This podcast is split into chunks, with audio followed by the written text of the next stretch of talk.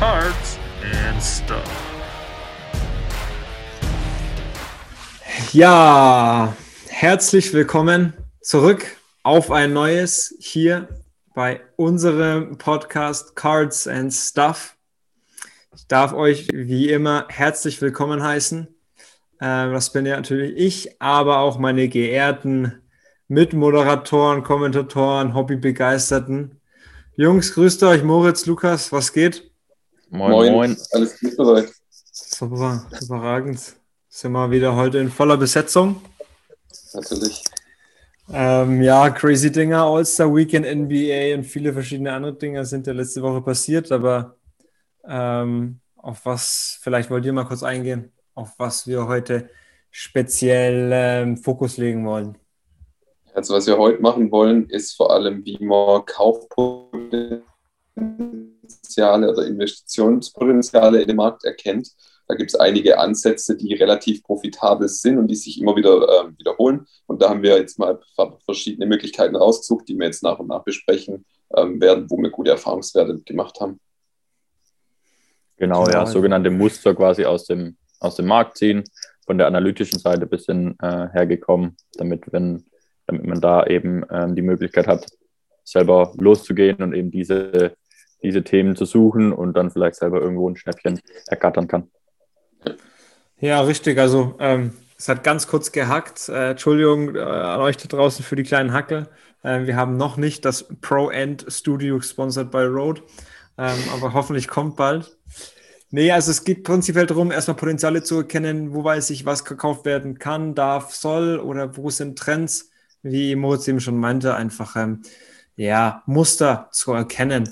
Ähm, was, was sind Muster, ähm, die, die du besonders, Moritz, jetzt in, in, in Bezug auf Pokémon? Gibt es in Pokémon irgendwelche Muster, äh, die du da verfolgst oder ist es speziell eine Sache irgendwie, ähm, die auf Sport irgendwie auszulegen ist? Nee, also ich würde sagen, die Muster gibt es in jedem Markt, die sind aber arg unterschiedlich. Werden wir auch nachher noch drauf eingehen. Gerade im Sport ist relativ viel mit den Saisons, bei Pokémon vor allem. Ähm, ja, durch den, den ganzen YouTube-Hype. Man hat gemerkt, als Logan Paul zum ersten Mal die ähm, Base Set First Edition, also die erste Box, die es überhaupt gibt, geöffnet hat, sind die Preise für die Starter, sprich Glurak, äh, Bisaflor und Turtok exponentiell angestiegen. Also das war wirklich wild. Die sind innerhalb von zwei, drei Wochen haben die sich versechsfacht fast. Ähm, und es war eigentlich abzusehen, dass durch diese Reichweite, das jetzt bei dem zweiten Opening vor ein paar Wochen ähnlich stark passiert, aber nicht mehr ganz so arg, weil die Leute, die vom Sportkartenmarkt dann alle auf Pokémon zugestürmt sind und dachten, sie können da jetzt großes Geld machen, haben sich da ziemlich verbrannt. Ähm, aber ja, es gibt einfach so Dinge, die sich da einfach wiederholen. Ähm, und die kann man dann auch, zum Beispiel bei Tiger Woods, da war auf einmal eine riesen FOMO. Jeder meinte, er muss jetzt einen Tiger Woods Rookie haben, der nicht mal eine Rookie-Karte im Endeffekt war. Ähm, mit einer Pop von 16.000 PSA 10 sind, ich glaube, nochmal genauso viel BGS 9.5. Und bei solchen Sachen muss man halt gucken, hey, da ist gerade irgendein Trend oder irgendein Hype und die Karte wird gerade völlig überhyped. Ich bleibe da jetzt erstmal weg oder ich antizipiere diesen Hype schon früher und kaufe halt schon früher, also ein, zwei Monate bevor ich denke, dieser Hype geht wieder los und verkaufe dann, dass ich mich nicht verbrenne. Klar, also ich denke auch, äh, ich natürlich komme von einer Seite, die nicht so im Pokémon-Game irgendwie drin ist, aber natürlich, ähm, wir kennen es alle, äh, oh, da ist ein Riesenmarkt oder da ist, ein, da ist eine Riesenwelle gerade eben am Laufen, ich muss da involviert sein.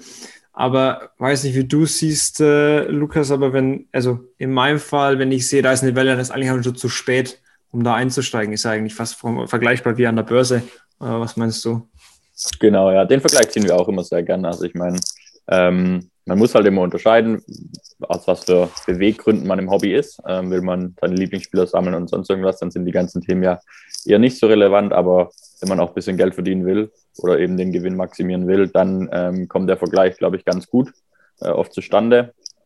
Weil ich glaube, daraus kommen dann auch immer mehr die Leute, ähm, die halt sehen, in solchen Märkten gibt es Geld ähm, und, und kommen dann eben von dem Börsenmarkt oder Börsenthema in solche alternative Investmentmärkte von dem her glaube ich, das ist immer ein ganz, ganz guter Vergleich und ein wichtiges Thema, ähm, so ein bisschen auch Trends zu vergleichen und äh, Verhalten zu vergleichen.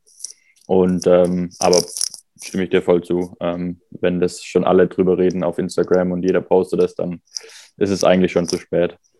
Ein relativ gutes Beispiel aus ähm, The Recent äh, Time ist zum Beispiel, wir hatten es ja von die ganze Zeit von den Slam-Inserts äh, von Hoops. Ähm, ich wollte unbedingt den goldenen Kobe Bryant. Der ging dann die erste Woche, wo der überall in Social Media zu sehen war, für 800 Euro. Jetzt kriegt man mittlerweile für 200. Also ich bin froh, dass da die FOMO nicht so arg reingekickt hat, weil sonst hätte ich da jetzt schon ordentlich Geld verbrannt. Ich kann mich nur erinnern, wie du mir geschrieben hast, ich, ich, ich brauche diesen Kobe. Ich bin kurz, kurz vorm Trigger, weil ich muss dieses Ding haben. Ja, ich freue mich ihr seht 10 davon, aber ich warte jetzt immer mal noch ab, bis die Preise dann da aufdroppen und dann, ist, dann kaufst du den. Ja. ja, genau. Und das sind halt aber so inhaltliche Themen, so, oder Themen, so, so Hype-Themen, so virale Dinge, ähm, die kommen dann halt oft ein bisschen Impuls auch. Äh, man, man kriegt es ja manchmal vielleicht auch gar nicht mit. Ich glaube, jetzt sowas bei Logan Paul, wo das äh, groß angekündigt ist. Ähm, da vielleicht schon, da kann man es antizipieren, aber prinzipiell, glaube ich, die, die größere oder das größere Potenzial liegt eben dann in dieser bisschen quantitativeren äh, Analyse und da eben ähm, diese Muster zu erkennen, um dann, ähm, weil das eben nicht so viele machen und nicht so viele Leute mitbekommen, äh, so schnell. Deswegen, da hat man dann noch ein bisschen mehr ähm, Reaktionspotenzial für einen selber und kann dann, glaube ich, äh, ziemlich unterbewertete Karten oft ähm, noch identifizieren. Definitiv. Ja, auf jeden Fall. Das ist oft so eine Sache von FOMO, wie, wie Mo schon meinte, dass man einfach da ein bisschen Geduld hat. Ähm, Thema, was ich, wo ich drüber nachgedacht habe, ist aber auch ähm, speziell im Kartenmarkt. Ähm, werdet ihr denn zufrieden mit eurer Sammlung, auch wenn das an Wert runtergeht? Also werdet ihr auch, werdet ihr zufrieden mit eurer Sammlung, wenn ihr sagt, okay, das Ganze ist nicht mehr so viel wert oder schrumpft es ähm, sehr die Attraktivität für euch persönlich? Kommt drauf an. Ähm, also das Zeug, das, das wo äh, in Amerika liegt, in dem Vault beispielsweise, das wir gar nicht bei uns haben, da wird es natürlich wehtun. Ähm, weil das ist ja nicht so, dass man das tatsächlich in der Hand hat irgendwie und was davon hat, äh, sondern da ist ja wirklich nur der monetäre Gedanke dahinter. Von dem her, da wird es wirklich wehtun. Ähm, grundsätzlich ist, ist die Einstellung, oder sollte auf jeden Fall jedem bewusst sein, man sollte nur das investieren, was man auch wirklich irgendwie verlieren kann oder äh, wo es nicht so wehtun sollte, ähm, dass es tragisch wäre. Aber ähm, natürlich verliert es dadurch ein bisschen den Reiz. Aber ein paar Karten ähm, sind eigentlich egal, wie viel die wert sind. Die, die wie ihr auch schon oft sagt, eure, eure KDs oder sonst irgendwas, die, die wollt ihr eh für immer. Pokémon, ne? Pokémon, genau. genau. keine Ahnung. Deswegen wenn du schon, kommt, kommt ein bisschen drauf an. Ja, sehe ich auch so. Also ich dachte mir auch letztens, äh, wäre ich dann so happy äh, bei ein paar Sachen schon, aber äh, auf der Investitions-, aber auf der Seite wäre es mir doch das noch wert. Äh, würde ich auch raten, niemals zu investieren irgendwo, wo man gar keinen Plan hat. Ja, mhm. ich hatte zum Beispiel das Fall, den Fall, okay, ähm, man kennt es, ich kenne mich mit Baseball ganz gut aus, aber dann halt noch doch nicht über die komplette Liga habe dann in den Hype eingekauft, weil FOMO eingekickt hat. Im Endeffekt, klar, geht der Preis nach unten. Normalerweise würde ich mir denken, hey, äh, coole Karte trotzdem. Hat dann halt so viel gekostet, dass es dann doch nicht mehr so cool war. Demnach ist auch Riesenfaktor, einfach nicht zu kaufen, ähm, einfach wegen am Hype, sondern auch ein bisschen zu kaufen, wo man sich auskennt. Ähm, und das, ja. das geht genau in unseren, in unser nächstes Ding ein, wo wir sagen, hey, wir wollen dahin gehen, der eigentlich aufklären, damit man eben über mehr Sachen Bescheid weiß. Ja. Damit ähm, würde ich noch, ich finde keinen Segway, aber ähm, darauf eingehen wollen, was denn die Off-Season äh, macht mit Sportarten. Also vielleicht kann, kann äh, kannst du, Lukas, an deinem letzten Play äh, von dieser Woche mal so ein bisschen vielleicht erklären, ähm, was damit gemeint ist. Ähm, genau, also bei den Sportmarkt, ähm, bei den Sportmärkten äh, ist es oft so, dass es eben auch eben diese wiederholten Trends gibt, ähm, eben im Verlauf der Season. Dass es äh, meistens einen, Höhepunkt gibt im Bereich der Playoffs, äh, natürlich dann auch immer davon abhängig, welche Teams äh, wie weit kommen. Aber auch hier gibt es ja äh, oft meistens Prognosen, irgendwelche äh, Quoten, die verschiedene Teams haben und Wahrscheinlichkeiten, die da sind. Aber prinzipiell ist es so, dass es äh, eher in der Offseason immer abflacht. Das heißt beispielsweise jetzt ist Football äh, in der Offseason. Ähm, dann gibt es da noch zusätzliche Faktoren die Karten noch weiter sinken lässt. Beispielsweise habe ich jetzt diese Woche, darauf bist du, glaube ich, äh, wolltest du, glaube ich, eingehen, äh, den Odell Beckham Jr., der war jetzt äh, letzte Saison dann verletzt, hatte, glaube ich, einen Kreuzbandriss, wenn ich äh, mhm. richtig weiß. Und der ist dadurch ein bisschen vom Radar verschwunden und den hatten nicht mehr so viele auf dem Schirm und äh, dadurch ist der Preis jetzt äh, sehr gedroppt und ich erhoffe mir jetzt dadurch eben, dass durch den normalen Zyklus, den man immer sieht über den, über, äh, den Lauf eines Jahres im Prinzip, dass das, wenn, das, wenn die Saison losgeht, wieder, wieder losgeht. Äh, die Browns sahen auch ziemlich gut aus. Ähm, wenn die dann wieder einen Playoff-Run haben, dann wird da auf jeden Fall der, der Preis ähm, vermutlich nach oben gehen, um dann eben äh, die Karte entweder zu verkaufen oder eben zu halten, je nachdem, wie dann die emotionale Bindung ist. Aber ich will noch einmal kurz darauf eingehen, was du gerade gesagt hast, äh, eben nämlich die Emotionen. Da ist es schon wichtig, wenn man das so als Invest Investmentgedanke hat, ähm, wie auch wieder an der Börse, da die Emotionen eben versuchen rauszunehmen und das äh, schon analytisch zu sehen, ähm, wenn es eben darum geht, äh, Geld, Geld zu machen. Richtig. Ja. Aber genau, also, genau, ihr könnt ja auch mal kurz eure Erfahrung sagen, äh, wie ihr da zu den Off-Seasons steht. Ja, wenn ich einfach mal anfange, ähm, ich, ich halte von den Off-Seasons sehr, sehr viel. Wenn man sich mit der Thematik auskennt, vielleicht äh, einige von euch da draußen sind familiar with ähm, NBA, ähm, NFL oder MLB sogar. Man kennt ja doch trotz Verletzungen oder trotz Ausfällen immer diese Dauerbrenner oder man kann sagen, okay, ähm, Leute äh, kommen in Vergessenheit, zum Beispiel, wenn man jetzt guckt, Football läuft von September bis Februar, den Rest des Jahres äh, sind die nicht zu sehen. Ähm, dann geht diese Aufmerksamkeit der ganzen ähm, ja, Collectors ähm, auf andere Sportarten über, die sich die Zeit vertreiben wollen und dadurch ist der Demand für Karten in der Offseason einfach niedriger. Schlussfolglich auch der Preis meistens. Ähm, dadurch kann man eigentlich ganz geile Plays machen die ähm, vielversprechend sind und auf jeden Fall auch einen guten Return on Investment bieten. Ähm, ich äh, habe es auch wieder zurückzukommen auf ähm, äh, den ähm, allgegenwärtigen KD, der die Achillessehne gerissen hat, äh, komplett in Vergessenheit geraten innerhalb von einfach einer Saison oder anderthalb.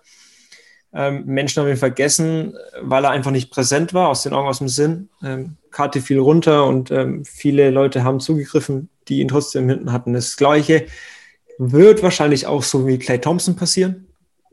Clay Thompson, mhm. ähm, wenn wir uns mal erinnern, also ähm, den Typen, äh, wenn der auf den Court kommt, die Dreierlinie ist sein Metier und er wird einen Impact haben. Das ist das Geile an, an einem Spieler wie ihm. Äh, vielleicht ja. kannst du nochmal deinen dein, dein, dein, dein Sense dazugeben, ähm, dazu, Mo. Ja, also gerade bei den, bei den Megatalenten, die dann mal kurz verletzt sind. Wir haben es jetzt auch letzte Saison gesehen. So jemand wie äh, in der NFL-Saison war ja katastrophal die ersten paar Spiele, wer sich da alles verletzt hat. Aber gerade so jemand wie Saquon Barkley oder Christian McCaffrey, gerade die Running Backs, die ja eh sehr anfällig sind. Da wird ein riesen Hype, wenn die Preseason-Spiele anfangen sein, ähm, wo dann jeder sieht, oh, der könnte jetzt in der Saison, in der Regular Season dann doch gut sein. Ähm, also macht Sinn, die in der Off-Season dann, wenn wirklich, es ist ja auch viel von so Sportgamblers sind ja auch in dem Markt. Die verkaufen und verkaufen jede Woche, wäre es gerade gut und wäre nicht. So, wenn jetzt äh, die NFL rum ist, dann ist halt die komplette Attention bei entweder MLB oder, oder Basketball. Und in der Zeit, wo jetzt die, also wo halt einfach dann dadurch auch die Nachfrage geringer ist, sollte man dann halt die Karten gerade kaufen, wo gerade Off-Season ist und dann am Anfang vom, entweder am Anfang von der Saison direkt abschießen, wenn der Hype losgeht, oder man schaut sich noch die Performance an und geht da noch ein bisschen mit. Aber ich würde sagen, Anfang der Saison verkaufen ist, ist sicher. Wenn ich da noch mal kurz eingreifen, also reingrätschen darf, und zwar ist das oft vielleicht zu vergleichen mit ähm, ja, einem Hundewelpen und der Aufmerksamkeit. Also wenn zum Beispiel letzte Saison war Rookie Zion Williamson, jung in der Liga, äh, Riesenpotenzial, hat okay abgeliefert für einen Rookie, klar, sehr, sehr auffällig ähm, war lange verletzt, aber hat dann trotzdem eigentlich überdurchschnittlich für einen Rookie, aber jetzt nicht überragend für einen Rookie gespielt. Der Hype war riesig. So neue Season, neues Glück. Äh, Zion Williamson kommt zurück, ist nicht mehr Rookie. Das der nächste Rising Star ist LaMelo Ball. Die ganze Attention geht Richtung LaMelo Ball.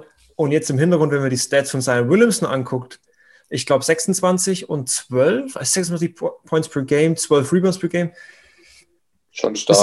Genau, schon stark und All-Star und die Menschen reagieren aber nicht proportional zu seinen Stats, sondern mhm. zum Hype und da sind Potenziale äh, für, für Investments, ähm, die riesig sind. Und da ist auch wieder ein Ding, man sollte sich vielleicht mal Spiele anschauen, komplett live auf der Zone, anstatt sich nur Highlights anzugucken.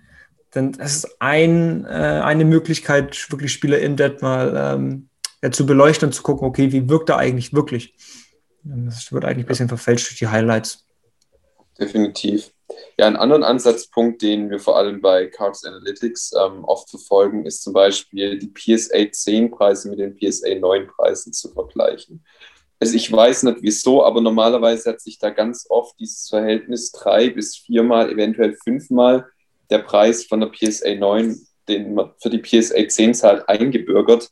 Gerade bei modernen Karten. Ähm, bei alten Karten kann man das nicht immer sagen. Wenn man jetzt zum Beispiel 1980 Tops anschaut, Larry Bird, Magic, Johnson und es überhaupt gibt, weil alle diese drei Stars auf einer doppelten Rookie-Karte drauf sind. Ähm, da gibt es halt nur 20 PSA 10s im Vergleich zu, ich glaube, 800 PSA 9s. Diese Karte in 10 ist so signifikant viel seltener, dass das Premium natürlich für die 10 wesentlich höher ist. Das gleiche wäre jetzt bei einem Mickey Mantle zum Beispiel. Der würde für eine 10 wahrscheinlich mittlerweile ja, an die 30 Millionen gezahlt werden, wenn für eine 9 schon 5 äh, gezahlt werden, wenn nicht sogar noch mehr, weil es, es gibt halt einfach nichts Besseres. Aber an sich hat sich diese drei, vier, fünf Mal ähm, wirklich eingebürgert und wenn man dann moderne Karten sieht, wo die 10 Grad extrem im Preis ähm, ansteigt, aber die 9 stagniert, dann sollte man eigentlich kaufen, weil die wird dann nach und nach immer sich mehr an die 10 anpassen. Aber das Ganze ist oft zeitversetzt, dass als erstes die 10 ansteigt äh, und dann die 9 im Nachhinein. Und sowas sind Potenziale, die sind auch relativ einfach mit unserer Software bei cards.is zu erkennen, wenn man dann wirklich beide Charts in ein Graph reinlegt und dann sieht, hey, hier ähm, geht gerade was sehr weit auseinander. Ja, ähm, sehe ich genauso. Äh, riesen, riesen Potenzial auf jeden Fall auch da drinnen. Vor allem mit eurer Plattform cards.es kann man das sehr, sehr gut auch visuell darstellen und, und für sich selber ähm, angucken. Ähm, vielleicht wollen wir, weil wir wollen ja unsere Folgen nicht allzu lang halten, ähm, mal auf unsere dieswöchigen Picks eingehen. Ähm, so, OBJ hat man ja gerade schon angekratzt. Genau, unser, Starting, unser, unser Starter-Pick ähm, wäre OBJ 2014 Prism gewesen, weil die Attention eben eher woanders momentan ist, aber sie auf jeden Fall wieder Richtung OBJ gehen wird, wenn er verletzungsfrei zurückkehren kann und anknüpfen kann an seine bisherigen Erfolge. Ähm, Molukas, vielleicht willst du Sowohl den. PSA 9, sowohl PSA 9 und, PS auch, äh, und auch PSA 10 übrigens, weil die äh, Pop Reports sind von diesem Jahrgang Prism sehr, sehr gering. Ähm, ich glaube, die könnten sich beide lohnen und mal als kurzes Preisschild. Ich habe jetzt, glaube ich, letzte Woche 40 Dollar für den PSA 9 gezahlt, nur als Orientierung für euch. Ja, also extrem billig. Ja. Im Vergleich zu anderen Top-Receivern, ja, ja. Absolut. Und was wir mehr für den Advanced Pick rausgesucht haben, jetzt ist auch Off-Season. Die Chiefs haben leider es nicht geschafft, den Super Bowl zu gewinnen. Ähm, aber die Mahomes Donruss Optik PSA 10 Rookie-Karte ist aktuell für circa 1500 Euro umgerechnet erhältlich. Wenn man überlegt, dass Mahomes eigentlich, ja, der Typ spielt überragend, hat schon einen MVP-Titel in seiner äh, ersten Regular Season gewonnen, oder? Ja, in der Starter, ja. Season. Also nicht sein Rookie-Jahr, aber sein erstes Jahr als Starter, ja. Genau, dann im zweiten den, den äh, Super Bowl MVP und den Super Bowl.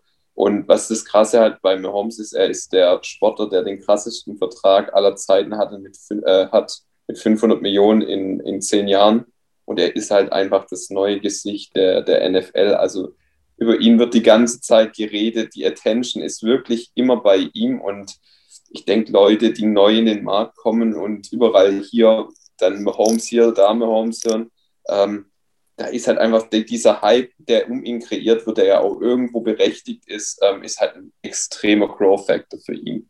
Und gerade mit seinen ähm, Anspielstationen mit Kelsey und Hill, äh, ja, die Offense von, von den Chiefs ist halt einfach krank. Und ich denke, da ist relativ viel Potenzial noch long-term drin. Wenn man das aufgreift, aufgreift was du gerade gemeint hast, das Gesicht ähm, der Liga, muss man vielleicht auch nochmal ganz kurz erklären, dass äh, das amerikanische Sportsystem oder Profisportsystem ein bisschen anders funktioniert und auch wirtschaftlich viel mehr angesehener ist oder ähm, behandelt wird als jetzt zum Beispiel die Bundesliga in Deutschland für uns oder normal Bundesliga-Schauer. Es gibt natürlich Franchises und ähm, natürlich brauchen ähm, Ligen in Amerika ähm, ihre Ambassadors, ihre Botschafter nach außen, die am besten wirken. Ähm, und nach der Ära LeBron, nach der Ära LeBron, KD, Curry und Co. braucht die Liga zum Beispiel wie die NBA auch wieder Leute, die das Gesicht der Liga sind. sind auch immer ganz gute Faktoren. Okay, wo setzt die Liga Spieler in der Werbung ein? Wo sie ist ein attraktiver Markt, LA, Miami, New York, wo sind da vielleicht Möglichkeiten, dass die NBA sagt, hey, in den Spieler möchten wir ähm, wirklich äh, investieren, langfristig, was auch ein Indikator dafür ist, dass ähm, die Karte oder der Spieler auch an Wert gewinnt in der langen, in der, in der, in dem Long Term auf jeden Fall. Genau. Solche Dinge wie das Madden-Cover und solche, solche Themen spielen da alle äh, eine Rolle. Und gerade bei Patrick Mahomes, ich glaube, da sind sich alle Experten einig, dass der Typ äh, ein Übertalent ist. Und äh, solange der keine Verletzung ähm, irgendwie erfährt in seiner Karriere, kann der echt äh, extrem Erfolg haben, wo irgendwie keine Grenzen gesetzt sind, von dem er auf jeden Fall ein, ein Blick wert äh, in die Karte. Ja, ich habe auch ein Interview mit ihm äh, gehört letztens und äh, er spielte eigentlich noch gar nicht so lange Quarterback. Er hat in der Highschool glaube ich, erst sein Senior-Jahr Quarterback gespielt und hat in dem Interview gemeint, er hat im ersten Jahr NFL gar nicht gewusst, wie man Verteidigungen liest. Er hat ja. das erst gelernt im zweiten Jahr. Äh, wenn man sich mal überlegt, okay, ein Quarterback ist es viel ähm, Lernen, viel Repetitive Muscle Memory. Der Faktor spricht auf jeden Fall auch nochmal für ihn, wenn er schon so früh, schon so erfolgreich ist. Ähm, ja. Ja, aber hätte er ja sogar, ja. Ich glaube, er hätte ja sogar MLB äh, gedraftet werden können und auch NBA. Ja. ja. Schon verrückt.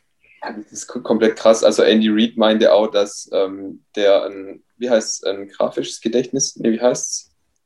Fotografisch. Ein fotografisches Gedächtnis. Fotografisches Gedächtnis hat, ja, das Mahomes eins hätte. Und wenn das halt der Fakt ist, dann wäre das halt geisteskrank. Vor allem mit, ja. mit je mehr Erfahrung er dann hat, desto besser wird er dann eigentlich werden. Ja. Perfekt. Jungs, ich denke, wir sind schon wieder an einem Punkt angelangt, wo die Länge ein bisschen zu lang wird für unser kurzes Format. Und den Rest würden wir einfach nächste Woche mitnehmen. Ähm, habt ihr noch irgendwas? Ansonsten? Nee, soweit. Dann lassen wir es dabei. Wir danken uns bei euch da draußen, wenn ihr es bis hierhin durchgehalten habt. Versprochen, die Qualität unseres Podcasts wird sich wöchentlich verbessern. Ehrenwort dass unser PSA-Grading auch vom Podcast äh, nach oben gestuft wird. In dem Sinne, vielen, vielen Dank fürs Zuhören. Ähm, viel Spaß beim Hobby und alles, was das Ganze angeht. Viel Spaß beim Suchen äh, und desgleichen. Bis nächste Woche. Ciao, mach's gut. Ciao. Mach's gut.